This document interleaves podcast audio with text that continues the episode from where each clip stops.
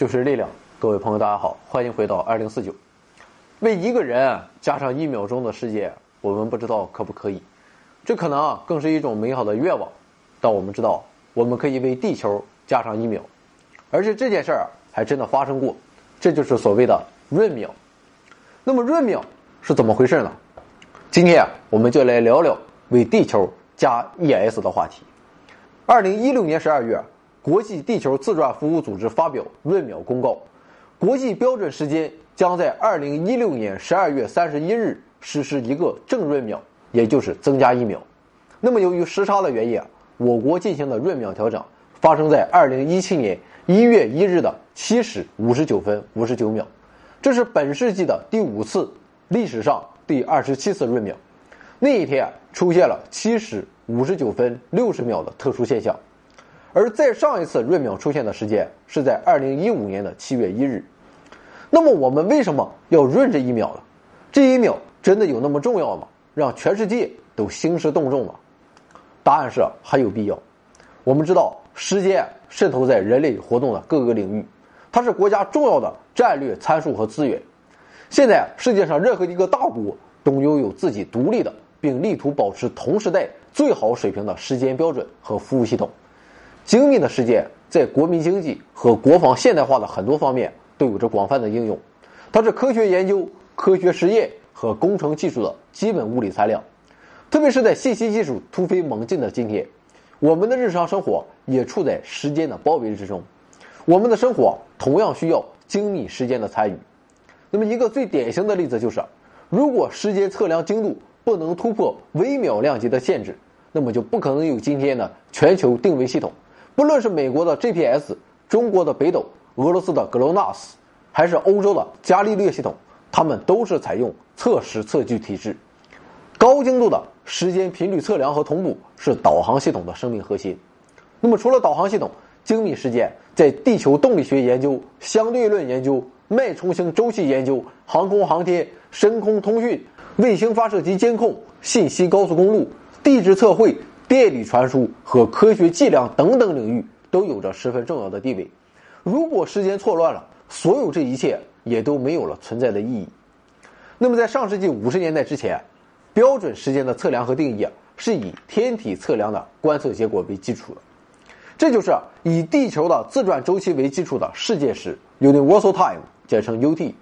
所以啊，一直以来，标准时间的产生和保持啊，都是由天文台来负责的。那么那时候人们天天听收音机，每到整点，广播电台就会播放现在是几点几点整了，这样人们就可以据此来调整自己的手表和时钟。那么天文台是怎么做到的呢？我们知道地球每天自转一周，所以啊，天上的星星每天就会东升西落一次。如果我们把天球当做一面大钟，那么天上的星星就好比钟面上钟点的数字，而星星的位置。天文学家已经很精确地测量过，天文学家的望远镜就好像是钟面上的指针。不过与生活中不同的是啊，这面大钟它是指针不动，钟面在动。当相应的星对准望远镜时，天文学家就能知道准确的时间，并利用这个时间去校准天文台的时钟，然后啊，在每天的整点时通过电台等广播出去。可以说，这种基于天体测量的天文时间。在人类历史中啊，曾经发挥了重要的作用，要比日晷什么的啊，不知道高到哪里去了。可是啊，由于天体运动的周期并非完全稳定，所以啊，测量的精度也有限，而且天文观测的周期过长也不太方便。那么，随着现代科学技术的高速发展，世界史啊就越来越不能满足需要了。所以啊，在五十年代以后，世界史逐步被以量子物理学为基础的原子时间频率标准所替代。这就是色原子钟。铯原子钟诞生于一九五五年，那么经过十几年的理论分析、交替测量和技术协调，原子时间频率计量标准在一九六七年正式取代了天文学的时间计量标准的秒的定义。一秒被定义为啊铯幺三三原子基态的超精细能级之间的跃迁所对应的辐射的九十一亿九千二百六十三万一千七百七十个周期所持续的时间。那么随后，在一九七一年就出现了全世界统一的原子时间标准，这就是国际原子时和协调世界时，并一直沿用至今。那么，为什么会出现闰秒呢？其实啊，虽然出现了国际原子时这一标准，但之前呢，基于地球自转的世界时啊，并没有被我们抛弃。原子时的精度非常高，每天快慢不超过千万分之一秒。但是相比之下，世界时的秒长虽然会出现比较大的变化啊，每天可以达到千分之几秒，但原子时啊，它是均匀的时间尺度，它与地球的空间位置没有关联。也就是，我们不能根据原子时来指导我们的生活。生活中，我们还是要看太阳的东升西落。老版本的世界时虽然均匀性相形见绌，但人们的日常生产和生活活动、天文观测、大地测量和空间活动等等都需要它。所以啊，现在全球使用的是两种时间计量系统。原子时的时间起点被确定在。一九五八年一月一日零时零分零秒，但是随着时间的推移啊，原子时和世界时两种时间尺度的时间差就越来越大。那么，为了在世界时和原子时之间进行协调，便产生了协调世界时。协调世界时的技术要点是：从一九七二年一月一日零时零分零秒起，协调世界时秒长采用原子时秒长，同时。时刻要保证与世界时时刻之差保持在正负零点九秒之内。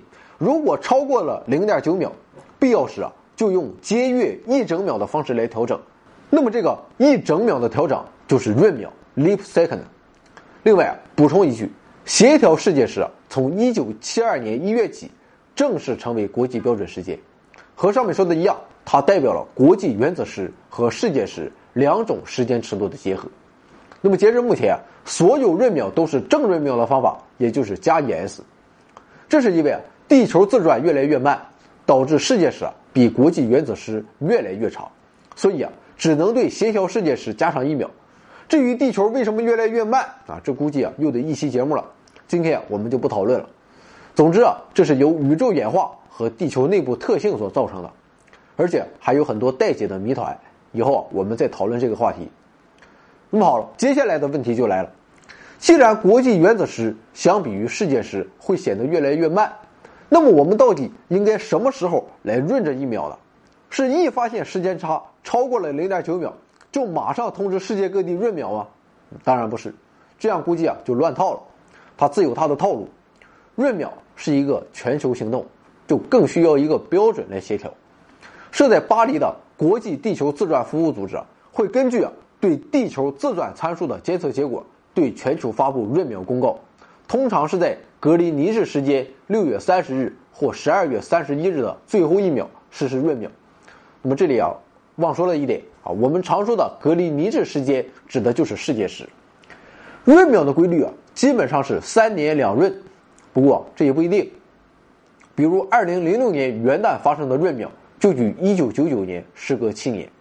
所以说，两次闰秒之间的时间间隔是不固定的，这是由于地球自转速率具有不稳定性。那么这其中既存在季节性变化，也存在长期变化，所以啊，我们是无法预测下一个闰秒会发生在何时的。这个二零一七年数据啊，我是死活没查到，但是二零一五年的查到了，在二零一五年七月一日的时候，协调世界时与国际原子时的时差是三十五秒。闰秒后，协调世界时与原子时的时差变成了负三十六秒，那么负值就表示协调世界时相对于原子时慢了三十六秒，这也反映了地球自转长期变慢的趋势。那么这里面大家不要搞混了协调世界时、世界时和原子时的差别，决定是否闰秒的是世界时和原子时的差距，而刚才的三十六秒是协调世界时和原子时的累计差距。那么，由于闰秒是对时间的人为修改，所以啊，必须十分谨慎。首实实验室啊，会事先进行试调整，对时间基准系统进行测试，保证调整后的各种时间关系的正确性。而在我国中科院国家授时中心的时间基准系统将由电脑程序自动完成闰秒调整，无需人力参与。那么，到了闰秒这一天，由中科院国家授时中心负责运行的我国时间基准系统。将通过专用软件自动完成闰秒调整，国家授时中心长波、短波、低频时码、互联网、电话和时间戳服务等各类授时服务信号或信息的时间都将做出相应调整。所以啊，全国所有接收国家授时中心发布的标准时间信号、标准时码信息的精密时间用户都将自动完成调整。不过，对于大多数全球卫星导航系统来说，他们通常采用连续时标，所以啊，不用进行闰秒调整。这是因为啊，卫星导航系统依靠精确的时间，对定位范围啊进行精确计算，这就需要系统之间始终保持同步，而引入闰秒会产生时间的非连续性。不过，俄罗斯的格罗纳斯系统除外。对于我们老百姓来说，手机和电脑都会根据网络时间协议 NTP 自动调整时间，手机时间也有可能通过通信基站自动调整。那么，我们的手表自己调调就行了啊？当然了，这没有必要。因为时间快慢一秒，我们是感觉不出来的，对我们的生活也产生不了影响。不过，现在对于闰秒，世界上还是出现了很多不同的声音。美国、法国、日本等国家主张取消闰秒，他们的意思是，咱就按照国际原子时来，走到哪就算到哪。他们主张取消闰秒的理由是，空间活动、卫星导航、电信网络等领域需要使用连续的计时方式，闰秒调整。可能会对操作系统带来一些问题，比如2005年闰秒调整后，俄罗斯的卫星导航系统格罗纳斯就崩溃了。好在大部分国家的导航系统是不做调整的。那么除了俄罗斯，闰秒也对其他一些国家的通信、精密时间配送以及天文服务造成了一定的影响。而另一方面，英国、加拿大和导航系统崩溃的俄罗斯啊反对取消闰秒，他们认为啊，取消闰秒。会对需要使用世界时信息进行位置标定的装备和系统带来异常。世界时啊是地面目标和空间目标建立坐标关系的重要联系参数。取消闰秒就意味着不能提供协调世界时来获取世界时的信息。同时啊，时间它不仅仅是一个技术参数，还要考虑社会和文化因素。那么时间的定义如果彻底与地球自转脱钩。这点也许是未必合适的。对于西方国家的争论，我看我国还处于吃瓜群众的姿态啊，管你怎么闹，你们怎么定，咱们就怎么玩。客观的说，我觉得这个态度很好，没必要浪费时间争论这个。我觉得既然闰秒我们已经得心应手了，目前啊也没有太大的必要去取消，因为啊，一旦现在就取消闰秒，就要对所有的仪器设备的计算机程序进行修改。那么这其中的一些技术问题啊，还需要进一步的研究。修改后可能带来的技术风险也还没有得到充分的论证和评估。关键是啊，取消闰秒后，我们能不能拿出替代方案？因为根据计算，如果取消闰秒，大约五十年后，我们使用的时间将与地球中相差大约一分钟；三百年后相差十分钟；九百年后相差一小时。当然了，我是续不到那时候了。不过，如果人类的作息时间不变，将来总有一天，人们会带月理荒秽，晨星鹤初归，啊，当然了，我可能是想多了。几千年后，天知道会怎样。那么目前看来，我们还是会把每两三年给地球续一秒的工作继续下去，啊，我们做节目也挺辛苦的。如果觉得凑合，也请大家为我们续一秒，给我们点个赞吧。如果你想参与更多互动，欢迎关注我们的微信订阅号 back to 二零四九。b a c k t o 二零四九，您也可以在订阅号中直接向我们提问，我们会抽取您的问题在节目中答疑。来到订阅号，您会发现更多。